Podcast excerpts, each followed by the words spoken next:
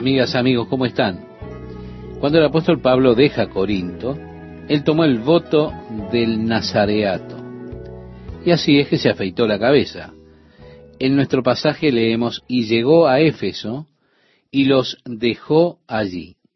Y entrando en la sinagoga discutía con los judíos, los cuales le rogaban que se quedase con ellos por más tiempo, mas no accedió. En el primer ministerio de Pablo, en la sinagoga de Éfeso, ellos estaban interesados, querían que él se quedara más tiempo, pero él había determinado regresar a Jerusalén para la fiesta, así que él no accedió. Y como dice el relato, sino que se despidió de ellos diciendo, es necesario que en todo caso yo guarde en Jerusalén la fiesta que viene, pero otra vez volveré a vosotros, si Dios quiere. Qué expresión, ¿verdad? Si Dios quiere. Santiago casi como que reprende a las personas que dicen nosotros vamos a hacer esto, mañana iremos aquí, haremos aquello. Y dice Santiago que sería mejor decir, si el Señor quiere, haremos esto o aquello. Esto es lo que estamos planificando hacer, esto es lo que deseamos hacer, pero si Dios quiere. ¿Se da cuenta qué importante colocar eso allí? Pablo dice, si Dios quiere, regresaré a ustedes. Él estaba viviendo según la voluntad de Dios, así como nosotros también deberíamos hacerlo. Vivir según la voluntad de Dios y buscar la voluntad de Dios en todas nuestras actividades. Y allí la promesa de regresar, si Dios quiere, es lo que les deja Pablo. Agrega después el relato y zarpó de Éfeso. Habiendo arribado a Cesarea, subió para saludar a la iglesia y luego descendió a Antioquía. Si él zarpó de Éfeso rumbo a Cesarea, por supuesto, Cesarea está en la costa. Él fue para la celebración en el templo, fue para la fiesta. Y luego, ¿qué sucedió? no lo sabemos.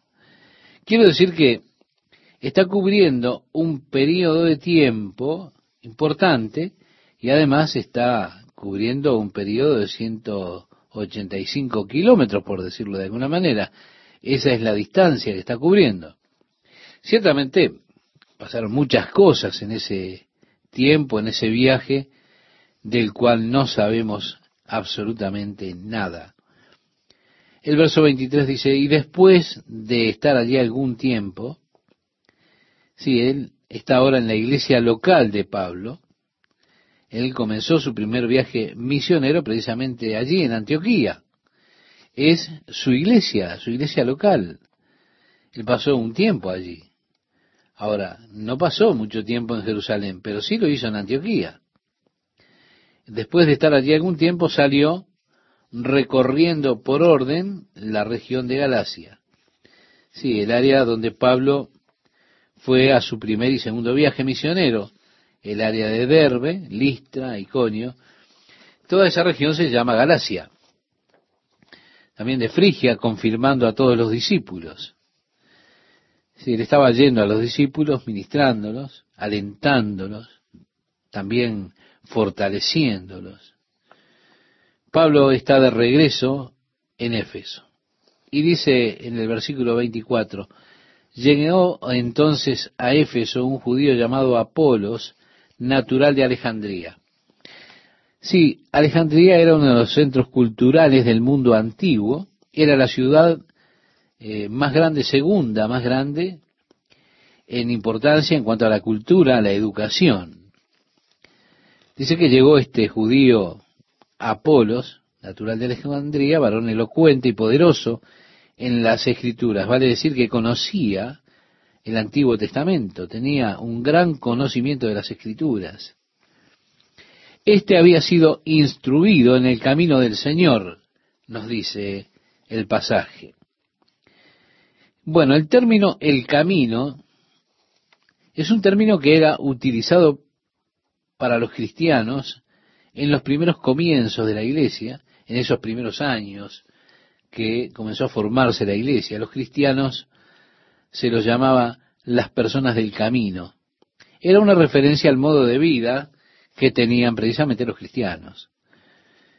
De regreso al capítulo 9, cuando fue comisionado Pablo y se le dio poder por parte del sumo sacerdote para que fuera a Damasco a poner en prisión a todos los que fueran del camino, tiene allí esa palabra, es decir, las personas que estuvieran viviendo de esta manera, los cristianos. En el libro de los Hechos a los cristianos, reitero, se les llamaba más que ninguna otra cosa las personas del camino, más que cristianos aún. Era como un apodo que les puso el mundo de entonces. ¿Por qué? Porque ellos vivían como vivía Cristo. Es una gloriosa forma de vida, aquella que se vive como y para Jesucristo. Todo lo que ellos conocían era el camino del Señor. Y siendo de espíritu fervoroso, hablaba y enseñaba diligentemente lo concerniente al Señor, aunque solamente conocía el bautismo de Juan, sí. Este hombre, Apolos, era elocuente, conocedor de las escrituras, ferviente en espíritu. Si usted recuerda el Evangelio de Mateo, en el capítulo 3, versículo 11, usted encuentra que Juan el Bautista decía, yo a la verdad os bautizo en agua para arrepentimiento, pero el que viene tras mí, cuyo calzado no soy digno de llevar, sí, él no conocía el caso de Apolos, no conocía la llenura del Espíritu. Él solamente conocía la predicación del arrepentimiento de pecados, el bautismo, lo que predicaba Juan. En el libro de Hebreos capítulo 6, el escritor de este libro dice, por tanto, dejando ya los rudimentos de la doctrina de Cristo, vamos adelante a la perfección, no echando otra vez el fundamento del arrepentimiento de obras muertas, de la fe en Dios, de la doctrina de bautismos, de la imposición de manos, de la resurrección de los muertos y del juicio eterno. Usted encuentra esto en el libro de Hebreos, capítulo 6, versículos 1 y 2. En otras palabras, desarrollemos la madurez en Cristo. Pero Apolos no conocía ni la vida ni el caminar en el Espíritu. Todo lo que él conocía eran los primeros principios de la doctrina de Cristo, el arrepentimiento de las obras muertas. Pero realmente no sabía lo que era caminar en el Espíritu. Es interesante que esto se reflejó en la vida de los creyentes. En el próximo capítulo, cuando Pablo va a Éfeso, había algo que faltaba en la experiencia de ellos como cristianos y que Pablo lo discierne rápidamente. Tal vez fuera falta de amor, falta de, tal vez de gozo, de entusiasmo, porque esas cosas son aquellas que llegan cuando una persona está llena del Espíritu. Hay gozo, hay amor, hay entusiasmo por las cosas del Señor. Pero Apolos no sabía del Espíritu Santo, así que él solo los instruía en los primeros principios, pero él no era capaz de llevarlos a un verdadero caminar en el Espíritu, una verdadera perfección en la vida cristiana. Dice el versículo 26, y comenzó a hablar con denuedo en la sinagoga, pero cuando le oyeron Priscila y Aquila, le tomaron aparte y le expusieron más exactamente el camino de Dios. Y queriendo él pasar a Acaya, es el área de Corinto, el área sur de Grecia, los hermanos le animaron y escribieron a los discípulos que le recibiesen. Los discípulos en Corinto. Por supuesto, Priscila y Aquila habían venido de Corinto, así que él anunció sus intenciones de ir a Corinto, y ellos escribieron cartas a los discípulos de allí para que recibieran a este hermano Apolos. Y dice que llegado él allá fue de gran provecho a los que por la gracia habían creído, porque con gran vehemencia refutaba públicamente a los judíos, demostrando por las escrituras que Jesús era el Cristo. Nos damos cuenta, él era poderoso y grande en las escrituras. Él les estaba mostrando públicamente, a través de las escrituras, que Jesús era el Mesías de Dios. Es una interesante faceta de Apolos, ¿verdad? Cuando él llegó a Corinto y comenzó a predicar por el hecho de que él conocía las escrituras, era ferviente en espíritu, y había muchos en Corinto que fueron atraídos por Apolos. Y como sabemos, se formaron algunos bandos, es decir, seguidores de Apolos, fans de Apolos. Por eso estaban en Corinto aquellos que decían, nosotros somos de Pedro, nosotros somos de, de Pablo, nosotros somos de Cristo, somos de Apolos. Si algunos decían, nosotros somos de Apolos. Otros decían, nosotros somos de Pablo. Como hoy, podrían decir algunos, nosotros somos presbiterianos, nosotros somos bautistas, nosotros somos metodistas. No, pero es la idea que hay de crear cercos y construir muros alrededor de uno mismo e identificarse con una persuasión doctrinal particular o con un líder popular en particular, y así se comienza a dividir el cuerpo de Cristo. Pablo en su carta a los Corintios los reprende por eso. Y les dice que eso era carnal. Es una señal de carnalidad, una señal de inmadurez espiritual, el hecho de que ellos no podían recibir a todos los hombres, y ellos decían que estaban comprometidos con Jesucristo. Así que, por eso Pablo los reprende. Pablo dice que allí en Corinto, yo planté, Apolo regó, pero el crecimiento lo ha dado Dios. Así que ni el que planta es algo, ni el que riega, sino Dios que da el crecimiento. Por el único que debemos ser atraídos y dirigidos es por Dios.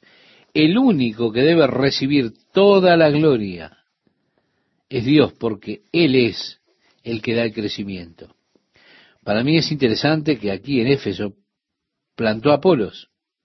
Y en el capítulo 19, cuando Pablo llega, él riega. A veces Dios nos utiliza a nosotros para sembrar la semilla, pero a veces nos utiliza para regar la semilla.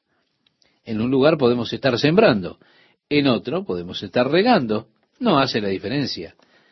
Quien planta o quien riega. Lo importante es Dios que obra dando crecimiento. Por eso, a Dios sea la gloria por las grandes cosas que Él ha hecho. Mi amigo, no se ate a un hombre, a una personalidad. Átese a Jesucristo y usted estará bien.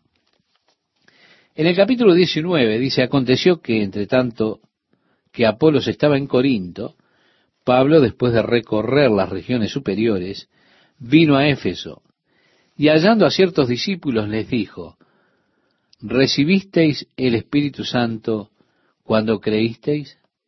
Y ellos le dijeron, ni siquiera hemos oído si hay Espíritu Santo. Es decir, no sabemos de lo que estás hablando. No hemos escuchado del Espíritu Santo. Tenemos que ubicarnos que estamos al comienzo de la historia de la iglesia. Hay otras traducciones que dicen, ¿han recibido el Espíritu Santo desde que creyeron? Pablo les pregunta si ellos han recibido el Espíritu Santo desde que creyeron. El lenguaje griego sostiene ambas traducciones. Los traductores de la King James, ellos tenían a los mejores estudiosos del mundo en el momento que hicieron la traducción y escogieron la traducción desde que creyeron. Hay quienes niegan el bautismo del Espíritu Santo como una experiencia separada de la salvación y por eso para sustentar esa posición es necesario que se traduzca ¿recibisteis el Espíritu Santo cuando creísteis? Básicamente es por esto que han escogido esa traducción para mantener esa posición teológica. La Escritura enseña que hay una experiencia donde se da autoridad por el Espíritu Santo. Al comienzo fue así. En la promesa del Espíritu Santo, en Hechos capítulo 1, ustedes recordarán que Jesús les dijo a sus discípulos, y estando juntos, les mandó que no se fueran de Jerusalén, sino que esperasen la promesa del Padre, la cual les dijo, oísteis de mí. Porque Juan ciertamente bautizó con agua, mas vosotros seréis bautizados con el Espíritu Santo dentro de no muchos días. Es decir, luego de que Jesús soplara en ellos, como relata el Evangelio de Juan capítulo 20, diciéndoles recibid el Espíritu Santo, esto está en el Evangelio de Juan capítulo 20, 22, ahora, ellos no podrían recibir al Espíritu Santo, este don del Espíritu Santo, hasta que Él no ascendiera a los cielos. No obstante, el Espíritu Santo es Dios y ha estado obrando desde el comienzo. Y en relación a este tema, tenemos que notar que sucedió así al comienzo de la iglesia. Encontramos en el comienzo de Génesis que el Espíritu de Dios se movía sobre la faz de las aguas, y a través del Antiguo Testamento encontramos a aquellos que estaban llenos del Espíritu y ejercían los dones de profecía y otros dones del Espíritu en el tiempo del Antiguo Testamento. Pero también estaba la promesa de que vendría el día, llegaría el día cuando Dios derramaría su Espíritu sobre toda carne. Esta es la promesa de la que hablaba Jesús a sus discípulos. Le dijo a ellos, llegará el día en que Dios cumpla esta promesa. Así que esperen en Jerusalén hasta recibir la promesa.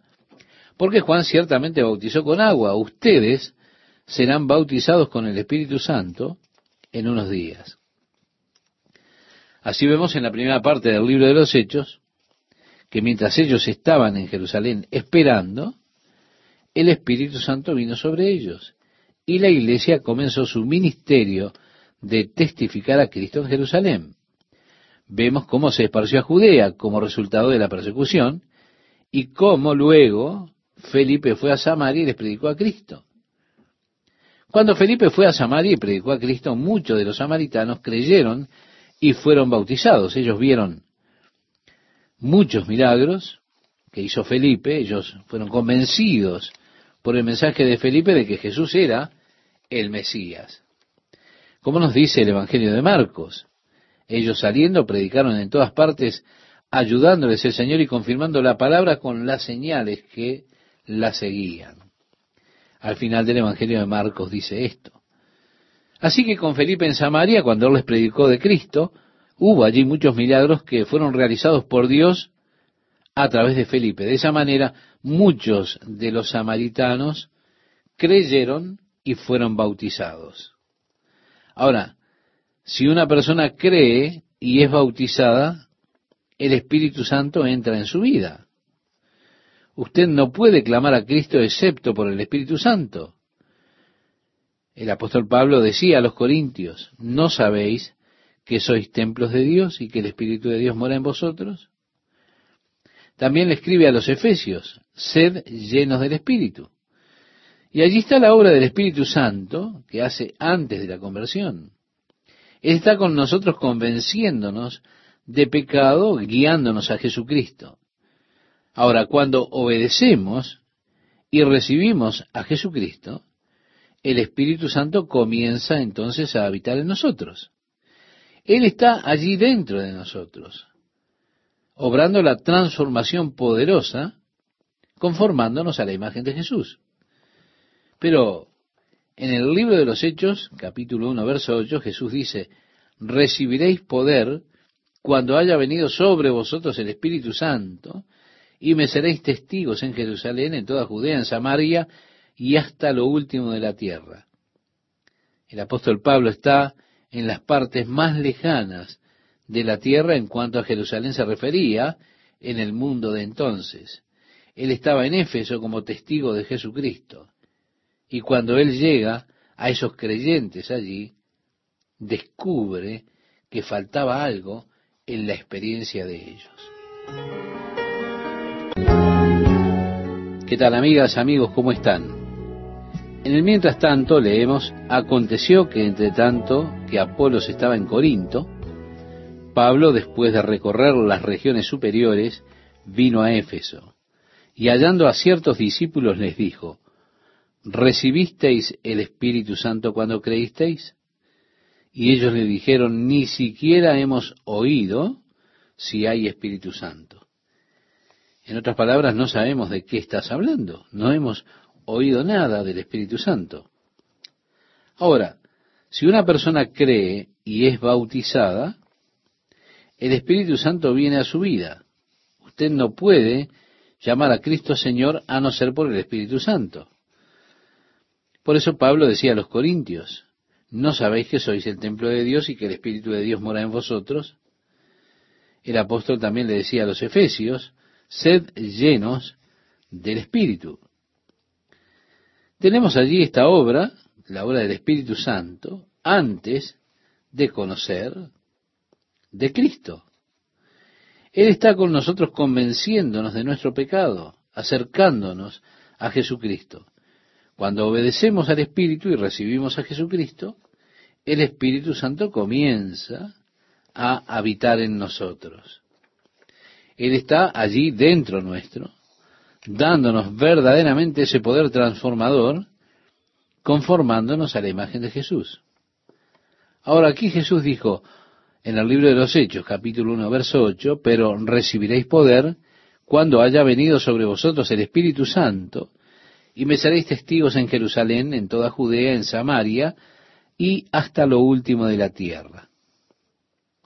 Pablo está predicando el Evangelio, está llegando allí a lo postrero de la tierra en lo que concierne a Jerusalén. Él está en Éfeso como un testigo de Jesucristo. Y cuando viene a estos creyentes que están allí, parece que hay una carencia en la experiencia de ellos. Bien, volviendo a Samaria, cuando Felipe predicó en Samaria, ellos creyeron y fueron bautizados, lo que significa que el Espíritu estaba habitando en ellos. Cuando la iglesia en Jerusalén escuchó que los samaritanos también habían creído, habían recibido el Evangelio, les enviaron a Pedro y Juan, porque aún el Espíritu no había venido sobre ellos. Cuando Pedro y Juan vinieron, ellos pusieron sobre ellos sus manos para que recibiesen el Espíritu Santo. Fue cuando Simón el mago vio que a través de poner sus manos el Espíritu era impartido, él quería comprar ese poder para duplicar lo que estaba ganando.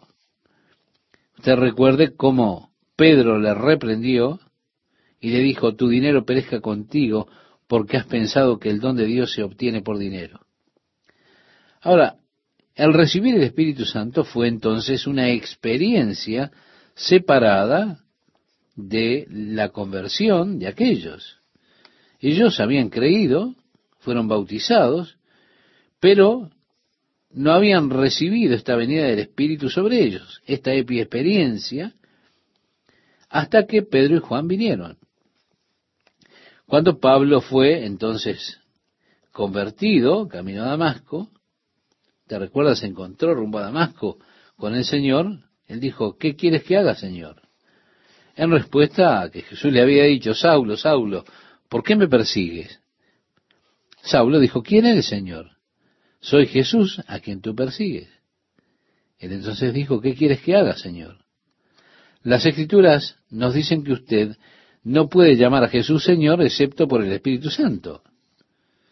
Así que podemos decir que tuvo lugar esa conversión en el momento que reconoció a Jesucristo como Señor. Allí estuvo la conversión. Con todo, Pablo fue a Damasco, ciego, como resultado de aquella experiencia que tuvo camino a Damasco, y Dios le habló a un cierto discípulo llamado Ananías, le dijo que fuese a la calle que se llama la derecha, preguntara por Saulo. Le dijo el Señor, porque he aquí él ora. Y Ananías objetó al Señor, le dijo, Señor, he escuchado a este hombre, le hace estragos en la iglesia. Vino aquí a arrestar a los que son de tu nombre. Le está diciendo más o menos, Señor, ¿estás seguro que quieres que vaya? El Señor le dijo, ve, porque instrumento escogido me es este, para llevar mi nombre en presencia de los gentiles y de reyes y de los hijos de Israel, porque yo le mostraré cuánto le es necesario padecer por mi nombre. Nos dice el relato de Hechos capítulo 9, del 11 al 19, del versículo 11 al 19, fue entonces Ananías y entró en la casa, y poniendo sobre él las manos, dijo, hermano Saulo, el Señor Jesús que se te apareció en el camino por donde venías, me ha enviado para que recibas la vista y seas lleno del Espíritu Santo. Y estuvo Saulo por algunos días con los discípulos que estaban en Damasco. Así que en este caso, el hecho fue separado y fue subsecuente a la conversión. Bien, aquí en Hechos, cuando Pablo le dice a los efesios, ¿recibisteis el Espíritu Santo desde que creísteis o cuando creyeron? En realidad no hay diferencia porque Pablo está reconociendo que había una relación con el Espíritu Santo cuando ellos creyeron. Ahora pregunta si habrían recibido el Espíritu Santo. O desde que creyeron, ¿lo recibieron? Como que está dando a entender que usted puede creer y con todo, así, no recibir el don del Espíritu Santo. O por la otra traducción, usted puede encontrarse como lo hizo él a Jesús, pero ser lleno con el Espíritu Santo más tarde. Así que, ¿por qué Pablo hizo la pregunta? Es probablemente una observación de la falta de fervor, la falta de amor, la falta de pasión, la falta de fuego que encontró allí en aquellos cristianos. Hay muchos cristianos a quienes les falta verdadera dinámica del Espíritu en sus vidas. Son una especie de cristianos fríos, sin fuego, sin dinámica real. Sí, soy un cristiano, por supuesto, creo en Jesús. Pero no va más allá de eso, no hay entusiasmo real por las cosas del Espíritu, por las cosas del Señor. Quizá Pablo observó que había una especie de mortandad o frialdad espiritual. Así que preguntó, ¿han recibido el Espíritu Santo? ¿Por qué? Porque el Espíritu Santo es una dinámica, es un poder, es algo que nos hace vivos a las cosas del Espíritu. Trae con ello un fuego y un entusiasmo. Por eso la pregunta, ¿recibieron el Espíritu Santo cuando creyeron? Ellos dijeron, no hemos siquiera escuchado que hay un Espíritu Santo. Así que la pregunta de Pablo era, ¿en qué pues fuisteis bautizados? Jesús le había dicho a sus discípulos que debían ir a ser discípulos a todas las naciones, bautizándolos en el nombre del Padre y del Hijo y del Espíritu Santo. Así lo leemos en Mateo capítulo 28, verso 19. Ellos decían, en este caso, no hemos escuchado acerca del Espíritu Santo. Entonces Pablo les preguntó, entonces, ¿cómo fueron bautizados? ¿No les bautizaron en el nombre del Padre, del Hijo y del Espíritu Santo? En otras palabras, ¿cómo fueron bautizados? Mire, hay un grupo conocido como la gente solo de Jesús. Ellos dicen que usted tiene que ser bautizado en el nombre de Jesús solamente. Que si usted fue bautizado en el nombre del Padre, del Hijo y del Espíritu Santo, esto no fue un bautismo verdaderamente válido. Usted se tiene que bautizar solamente en el nombre de Jesús. Jesús es el Padre, Jesús es el Espíritu Santo, Jesús es el Hijo, es solo Jesús. Así que ellos son llamados la secta de lo solo de Jesús. Ellos tienen dificultad, si usted habla con ellos y les pregunta, ¿a quién se estaba dirigiendo Jesús cuando sobre la cruz dijo, Dios mío, Dios mío, ¿por qué me has abandonado? Como relata el Evangelio de Mateo, capítulo 27, verso 46.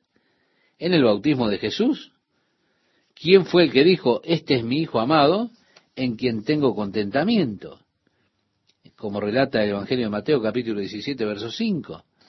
Evidentemente, usted se dará cuenta, la pregunta de Pablo indica que era una práctica común el obedecer el mandamiento de Jesús al bautizarles en el nombre del Padre, del Hijo y del Espíritu Santo.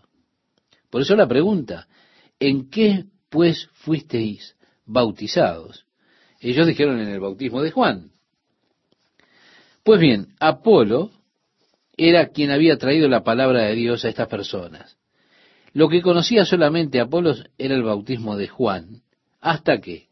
Hasta que Priscila y Aquila lo instruyeron más particularmente. Siguiendo con nuestro relato del libro de los Hechos, dijo Pablo, Juan bautizó con bautismo de arrepentimiento, diciendo al pueblo que creyesen en aquel que vendría después de él, esto es, en Jesús el Cristo, o el Mesías, Jesús. Cuando oyeron esto, fueron bautizados en el nombre del Señor Jesús.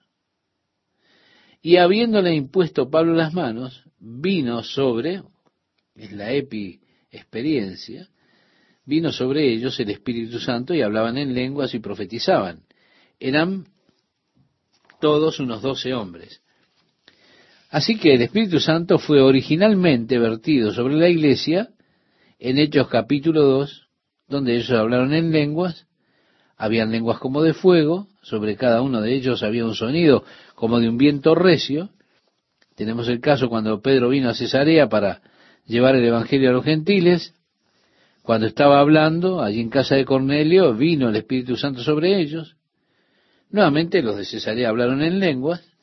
Y cuando Felipe fue a Samaria y Pedro y Juan vinieron, colocaron sus manos sobre ellos para que pudiesen recibir el Espíritu Santo, allí no hay mención ninguna de que hablaron en lenguas.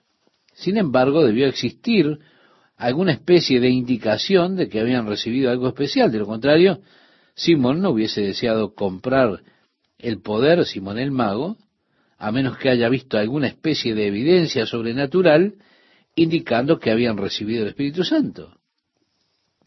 Cuando Pablo recibió el Espíritu Santo, no se menciona que Pablo haya hablado en lenguas.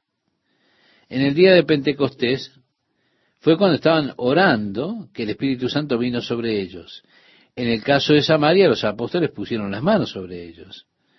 En el caso de los que estaban en Cesarea, Pedro no puso las manos sobre ellos, sino que mientras él estaba hablando solamente, el Espíritu Santo vino sobre ellos. Con Pablo tenemos que Ananías puso sus manos sobre él y recibió el Espíritu Santo. Fue lleno del Espíritu Santo. ¿Qué es lo que busco señalar? Busco señalar que Pablo declara en 1 Corintios 12 que hay diversidad de dones, diversidad de operaciones en cuanto a cómo obra el Espíritu. En otras palabras, Dios no se confina a un solo patrón de forma de obrar. Con frecuencia tratamos de poner a Dios en nuestros pequeños esquemas y restricciones en cuanto a Dios. Y decimos, esta es la forma que Dios hace esto, porque es la forma en que lo hizo conmigo. Por lo tanto, si no aconteció en su vida así, entonces está mal. Siempre estamos tratando de poner a Dios en pequeñas casillas o pequeños casilleros. Ahora, Dios rehúsa confinarse a un método en particular. Hay diversidad de operaciones de los dones del Espíritu, lo cual quiere decir que puede operar en mi vida en una forma y en su vida de otra forma, porque Dios no está confinado a un patrón particular. Cuando Jesús sanó al ciego, si usted recuerda, con algunos, él solo hablaba, ellos eran sanados, con otros, él tocaba sus ojos y eran sanados. Con otro le escupió en tierra, hizo barro, lo puso en los ojos de aquel hombre y le dijo, ve y lávate en el estanque de Siloé, y cuando lo hizo, él pudo ver. Vemos ahí diversas formas en que Dios obra. Uno de los problemas es que, porque Dios hace las cosas de diversas maneras, con frecuencia, nos juntamos en nuestros pequeños grupos y decimos, bueno, esta es la forma en que Él lo hizo con nosotros. Y así tenemos determinados grupos con determinados nombres. Aquellos que siguen la forma de prespórtulos en cuanto al gobierno de la iglesia, los episcopales que siguen la forma episcopal de gobierno en la iglesia a través de los obispos. Usted puede ver, nos congregamos alrededor de nuestros distintivos, comenzamos a, a levantar barreras, Ah, no, si él no escupió, hizo barro en sus ojos, entonces usted ya no pertenece a nosotros. Nosotros somos el grupo del barro en los ojos. Y somos el grupo del que me tocó y somos el grupo del que no me tocó. Así que el Señor no está confinado y gracias a Dios que no hay un método en particular de hacer las cosas. Hay diversidad de operaciones con los dones del Espíritu. Y al principio ocurrió de distintas maneras con aquellos del comienzo. Luego el Espíritu obra de otra forma. Así Pablo puso sus manos sobre ellos y nuevamente ellos hablaron en lengua, pero algunos de ellos también profetizaron. En el Nuevo Testamento, con frecuencia, recibir el Espíritu Santo iba acompañado de esos dones de hablar en lengua, la glosolalia. Recordemos que era el comienzo de la iglesia, que no estaba el Nuevo Testamento completo y que Dios se manifestaba de distintas maneras. En el Antiguo Testamento es interesante que las señales de recibir el Espíritu Santo era el don de la profecía. Aquí en Éfeso existieron ambos, hablar en lenguas y el don de profecías. Y entrando Pablo en la sinagoga, habló con denuedo por espacio de tres meses discutiendo y persuadiendo acerca del reino de Dios continúa diciéndonos Hechos 19, verso 8. Esta, reitero, era la costumbre de Pablo, él era judío primeramente, y lo que hacía primero era ir a la sinagoga a predicar allí, a disputar allí, persuadiendo al pueblo en cuanto al reino de Dios. Pero endureciéndose algunos y no creyendo, maldiciendo el camino, es decir, como hablábamos, esa forma de vida que Pablo estaba adoptando, maldiciendo el camino delante de la multitud, se apartó Pablo de ellos y separó a los discípulos, discutiendo cada día en la escuela de uno llamado Tirano. Era un filósofo tirano, él tenía una escuela allí en Éfeso, según un registro, Pablo estuvo allí desde las once de la mañana hasta las tres de la tarde. Hasta las once, Tirano estuvo en su escuela. El filósofo tirano enseñando. Pablo entonces se encargó desde las once hasta las tres. Ahora, en esa parte del mundo, aún hasta el día de hoy, ellos tienen la hora de la siesta a la tarde, porque es demasiado caluroso en verano y los negocios cierran con frecuencia alrededor del mediodía y no abren como hasta las cuatro de la tarde. Después permanecían abiertos hasta un poco más en la noche. Es parte de la cultura allí en aquel lugar. Bien, el apóstol Pablo, mientras estaba allí en Éfeso, estaba ganándose la vida fabricando carpas. En el próximo capítulo, cuando entremos al capítulo 20, veremos cuando Pablo se reúne con los ancianos de Éfeso, que él les recuerda que él no era carga para ninguno de ellos, porque trabajó con sus propias manos mientras estuvo allí para que no tuviesen que sustentarlo. Si él se mantenía a sí mismo. Y él hace notar esto en el capítulo siguiente. Trabajaba de fabricante de carpas hasta las once de la mañana. Y después, cuando todos se iban a casa a tomar la siesta, los discípulos de Pablo, los creyentes, se congregaban y les enseñaba desde las once hasta las tres de la tarde. Y así él volvería luego a hacer carpas para sustentarse él y el ministerio. Y dice el verso 10, así continuó por espacio de dos años. Después que él dejó la sinagoga, de hecho, en total del ministerio de Éfeso fue aproximadamente tres años. Así continuó por espacio de dos años, de manera que todos los que habitaban en Asia, judíos y griegos, oyeron la palabra del Señor Jesús. Vemos, Éfeso era un centro en esa región, una especie de...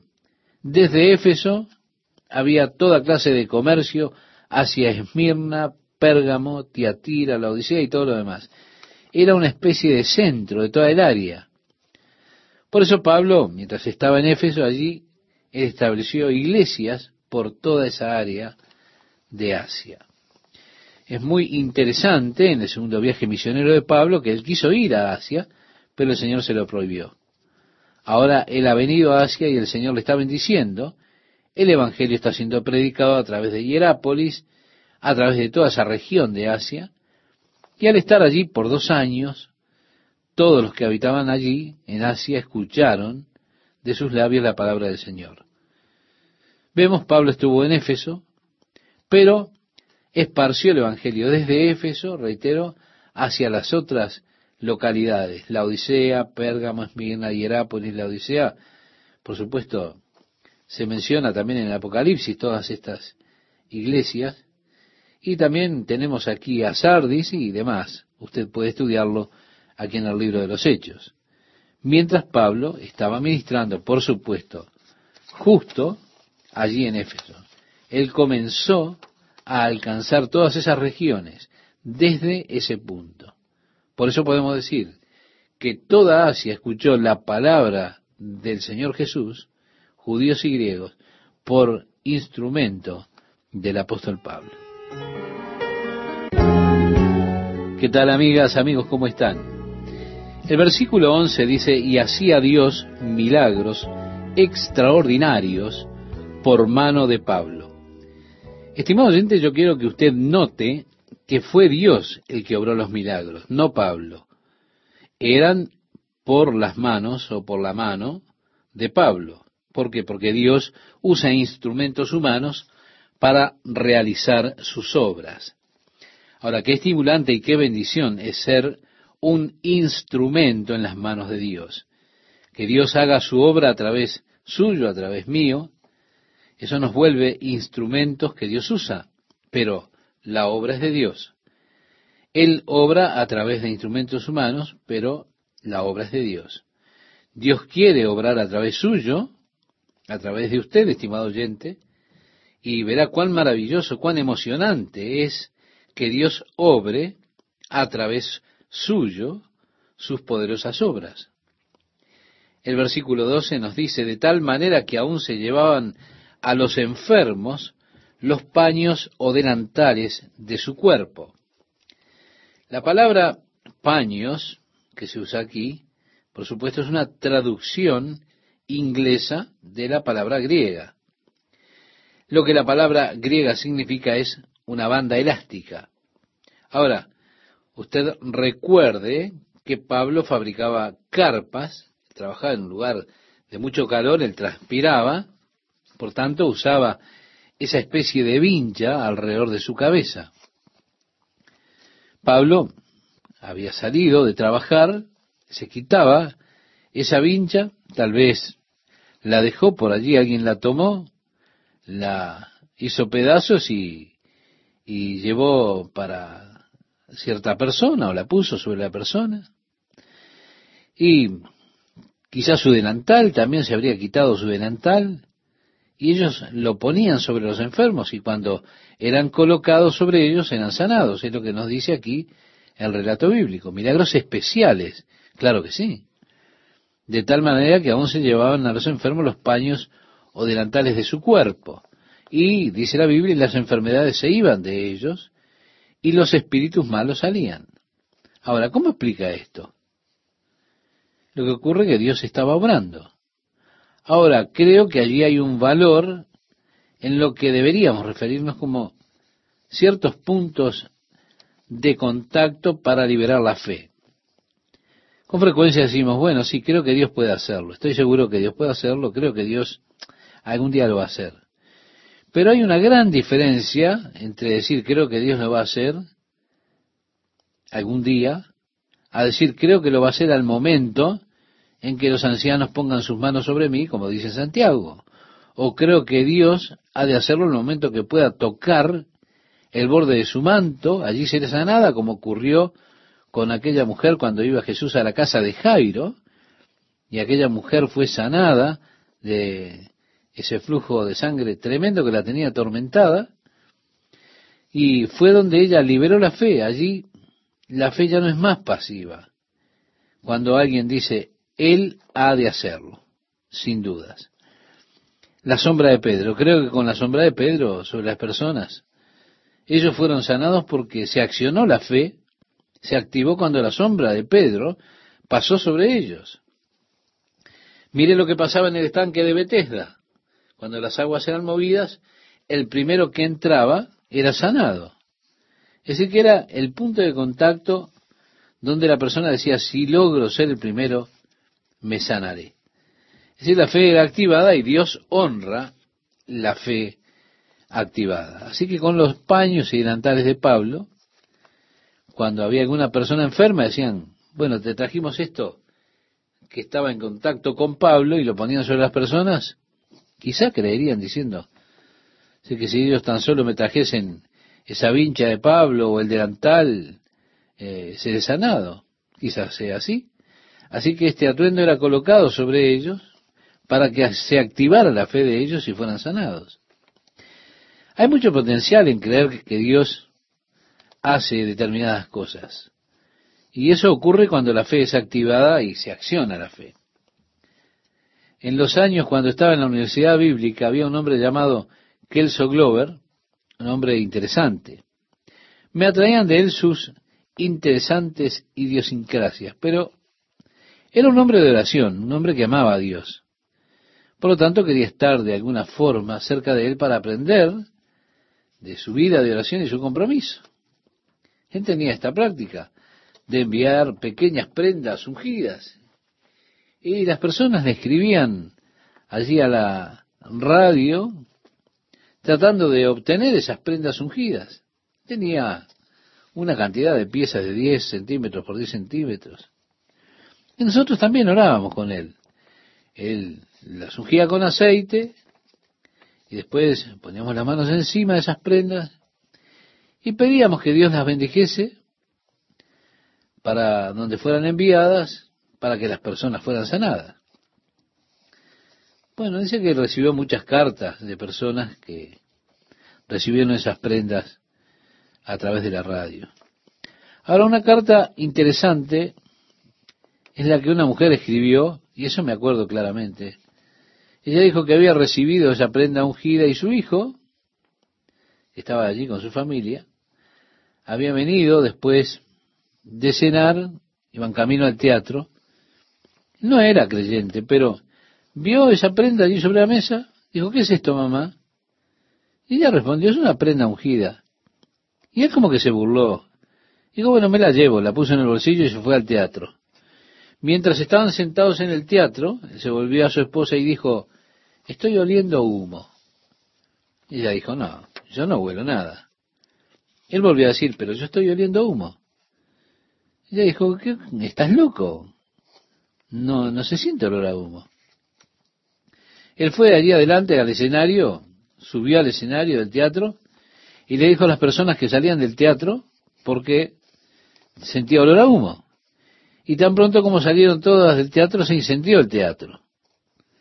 Bueno, esta mujer que me escribió la carta dijo, este, por favor no podrían enviarme otra prenda porque él nunca más la devolvió. En fin, ellos relacionaron eso con, con la prenda. Eso lo dejamos a su criterio. Usted no puede explicar a Dios ni las obras de Dios, pero aquí de parte de Pablo sabemos que ellos tomaban esas prendas y las ponían sobre los enfermos y ocurrían milagros especiales y acontecía que los espíritus malignos eran expulsados también. Lo que tenemos que hacer es ubicarnos en que el apóstol Pablo era precisamente eso, era un apóstol y las señales de apóstol se hacían con él un ministerio que ya no existe. Continúa diciendo el capítulo 19, verso 13, pero algunos de los judíos exorcistas ambulantes. Quiero reiterarle que Éfeso era un lugar muy interesante, era un lugar que tenía mucha adoración de sectas, mucho ocultismo, un lugar donde había toda clase de cosas mágicas, también toda clase de pequeños pergaminos, que se utilizaban para diferentes dolencias que tenían las personas. Algo así como mágico, ¿verdad? Estos pequeños pergaminos eran tomados por las personas como una especie de encantamiento para la buena suerte, o para sacar los espíritus malignos y cosas por la naturaleza. Así que estaban estos judíos vagabundos, que eran exorcistas, y dice que ellos intentaron invocar el nombre del Señor Jesús sobre los que tenían espíritus malos, diciendo, Os conjuro por Jesús, el que predica Pablo. Había siete hijos de un tal Seba, judío, jefe de los sacerdotes que hacían esto. Pero respondiendo el espíritu malo dijo, A Jesús conozco y sé quién es Pablo, pero vosotros, ¿quiénes sois? Aquí habían relaciones de segunda mano y eso no funciona tiene que ser una relación de primera mano. Lo que dice es más bien cómico realmente, porque dice, y el hombre en quien estaba el espíritu malo saltando sobre ellos y dominándolos, pudo más que ellos de tal manera que huyeron de aquella casa desnudos y heridos. Y esto fue notorio a todos los que habitaban en Éfeso, así judíos como griegos, y tuvieron temor, estaban asombrados, sin duda. Todos ellos y eran magnificado el nombre del Señor Jesús y muchos de los que habían creído venían confesando y dando cuenta de sus hechos. Asimismo, muchos de los que habían practicado la magia trajeron los libros y los quemaron delante de todos, y hecha la cuenta de su precio, hallaron que era cincuenta mil piezas de plata, es decir, una gran suma. Así crecía y prevalecía poderosamente la palabra del Señor. Pasadas estas cosas, Pablo se propuso en espíritu ir a Jerusalén después de recorrer Macedonia y Acaya, diciendo, después que haya estado allí, me será necesario ver también a Roma. Pablo tenía un deseo de ir al corazón del mundo, es decir, a Roma, la capital del mundo de ese tiempo, para llevar el Evangelio a los romanos. Él le escribe una carta a los romanos, diciendo que había anhelado venir a ellos para impartir dones espirituales, para que hubiese un beneficio mutuo por su visita a ellos. Es así que él expresa su deseo. Se propuso en espíritu ir a Jerusalén después de recorrer Macedonia y Acaya, diciendo, después que haya estado allí, me será necesario ver también a Roma. Vemos el deseo de Pablo fue cumplido. Ahora, no exactamente como él lo había planificado. Él fue a Roma en una forma diferente a la que él esperaba, como veremos cuando entremos en los próximos capítulos. El versículo 22 dice, y enviando a Macedonia a dos de los que le ayudaban, Timoteo y Erasto, él se quedó por algún tiempo en Asia. Como dijimos ya en otro programa anterior, el tiempo total que él utilizó allí fue cerca de tres años. Ahora dice, hubo por aquel tiempo un disturbio no pequeño acerca del camino.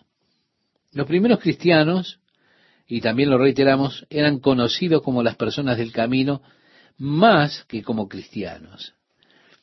Parecían referenciarse ellos mismos como el camino. Así que hubo un disturbio no pequeño acerca del camino. Era una forma de vida que ellos tenían, un camino diferente al camino del mundo, al caminar del mundo, cuando caminamos nosotros por el Espíritu. Y dice que hubo este disturbio no pequeño acerca del camino porque un platero llamado Demetrio, que hacía de plata templecillos de Diana, daba no poca ganancia a los artífices. ¿Qué quiero decir con esto? Que se estaban volviendo ricos haciendo esos pequeños ídolos de Diana. Es que Éfeso era el centro de la adoración de Diana. Diana es el nombre en latín, en griego es Artemisa. Artemisa era una equivalente de la diosa Astoret o la diosa del sexo o de la reproducción sexual que se representaba por una imagen o un ídolo de una mujer con múltiples senos. ¿Por qué? Porque el seno es la fuente de la vida para el bebé. Los primeros meses el niño es sustentado por la leche materna. Ellos comenzaban entonces a adorar eh, el seno materno como fuente de vida. De ahí este ídolo de Diana, que estaba allí en el templo, ella era negra y tenía tallados múltiples senos. La historia decía que descendió Júpiter, quizá fue un meteoro que alguien recogió y talló en él un pequeño ídolo de múltiples senos. Por tanto, vino como un fuego del cielo. Así que ellos decían que eso era enviado de parte de Júpiter. El templo que ellos construyeron para Diana fue conocido como una de las siete maravillas del mundo antiguo. Tenía 121 metros de largo por 67 metros de ancho y 18 metros de alto. El techo era sostenido por 135 columnas de un mármol hermoso. Aún hoy en día las ruinas del templo son extremadamente impresionantes. La adoración de Diana o Artemisa estaba centrada precisamente allí en Éfeso. La adoración de Diana, como con Astoret, era una adoración que se acompañaba con toda clase de rituales sexuales. Las sacerdotisas eran prostitutas y el acto de relaciones sexuales era parte de toda la adoración del sistema de Diana. El área alrededor del templo de Diana era un refugio refugio para delincuentes. Si usted estaba siendo perseguido por la ley y usted podía entrar a los recintos del templo de Diana, ya no había quien lo arrestara. Era un refugio, por lo tanto, eh, se volvía así alrededor del templo un lugar para todos los criminales, todos los delincuentes, porque ellos podían vivir allí con seguridad sin ser arrestados. Tenemos a este hombre Demetrio y otros plateros que estaban haciendo una vida o llevando una vida confortable al hacer esos pequeños ídolos, pequeñas imágenes de Diana, y llega Pablo a aquel lugar afectando el negocio de ellos porque estaba predicando a Jesucristo. Fue así que Demetrio vio que esto podía ser un problema real para el comercio de ellos. Dice, a los cuales reunidos con los obreros del mismo oficio, dijo, varones, sabéis que de este oficio obtenemos nuestra riqueza. Pero veis y oís que este Pablo, no solamente en Éfeso, sino en casi toda Asia, ha apartado a muchas gentes con persuasión diciendo que no son dioses los que se hacen con las manos. Pablo, por supuesto, estaba enseñando que los dioses son hechos por los hombres o por las manos de hombres, los ídolos, pero que el verdadero, el Dios vivo y verdadero, es el creador de todas las cosas y él no puede ser hecho, no puede ser creado por el hombre, porque porque él es el creador de todas las cosas. Así que dijo Demetrio, y no solamente el peligro de que este nuestro negocio venga a desacreditarse, sino también que el templo de la gran diosa Diana sea estimado en nada y comience a ser destruida la majestad de aquella a quien venera toda Asia y el mundo entero. Cuando oyeron estas cosas, se llenaron de ira y gritaron diciendo, Grande es Diana de los Efesios. Y la ciudad se llenó de confusión, y a una se lanzaron al teatro, que tiene asientos, para que usted tenga idea, para veinte mil personas sentadas. El teatro todavía está en el día de hoy allí en Éfeso, es magnífico. Y ellos se congregaron en ese gran teatro. Dice el versículo 30, y queriendo Pablo salir al pueblo, los discípulos no le dejaron. Sí, Pablo estaba listo para enfrentar cualquier cosa. Él iba a salir, iba a enfrentar a esa multitud. También dice, algunas de las autoridades de Asia, que eran sus amigos, le enviaron recado rogándole que no se presentase en el teatro. Él sabía que eso hubiera sido la muerte. Sabían del complot y por eso trataron de apartarlo a Pablo para que no lo mataran. El versículo 32 leemos, unos pues gritaban una cosa y otros otra, porque la concurrencia estaba confusa. Lo que quiero decir es que había una gran conmoción. La gente se preguntaba, ¿qué está pasando? No sé, pero aunque no sabemos, vamos a unirnos en este escándalo, en este criterio, en esta confusión. Ellos estaban todos confundidos acerca de cuál era el asunto. Y dice allí la Biblia, y los más no sabían por qué se habían reunido. Quiero decir simplemente, se da cuenta, estamos aquí, hay una multitud, fenomenal, pero no sabemos para qué estamos. Y sacaron de entre la multitud a Alejandro empujándole los judíos. Si ellos empujaron a Alejandro allí. Ahora, cuando Pablo le escribe a Timoteo su segunda carta, él menciona cómo es que Alejandro el calderero se había vuelto un gran problema, un verdadero problema para él. Este Alejandro era un judío. Probablemente estaba tratando de decirle al pueblo que nosotros los judíos no somos responsables por Pablo, tratando de defender a los judíos en la comunidad, porque ellos le estaban empujando. Sigue diciendo nuestro texto, pero cuando le conocieron que era judío, todos a una voz gritaron casi por dos horas, grande es Diana de los Efesios. Entonces el escribano, cuando había apaciguado a la multitud, es decir, finalmente todo quedó en orden después de dos horas, después de este griterío, el escribano dijo, varones efesios. Ahora, qué hombre hábil, ¿verdad? Un hábil político. Quiero decir, usted tiene que, tendría que buscarlo y echar mano de él porque este hombre sí que fue un verdadero diplomático. Ante semejante desastre, en un instante calmó todas las cosas. Un verdadero político.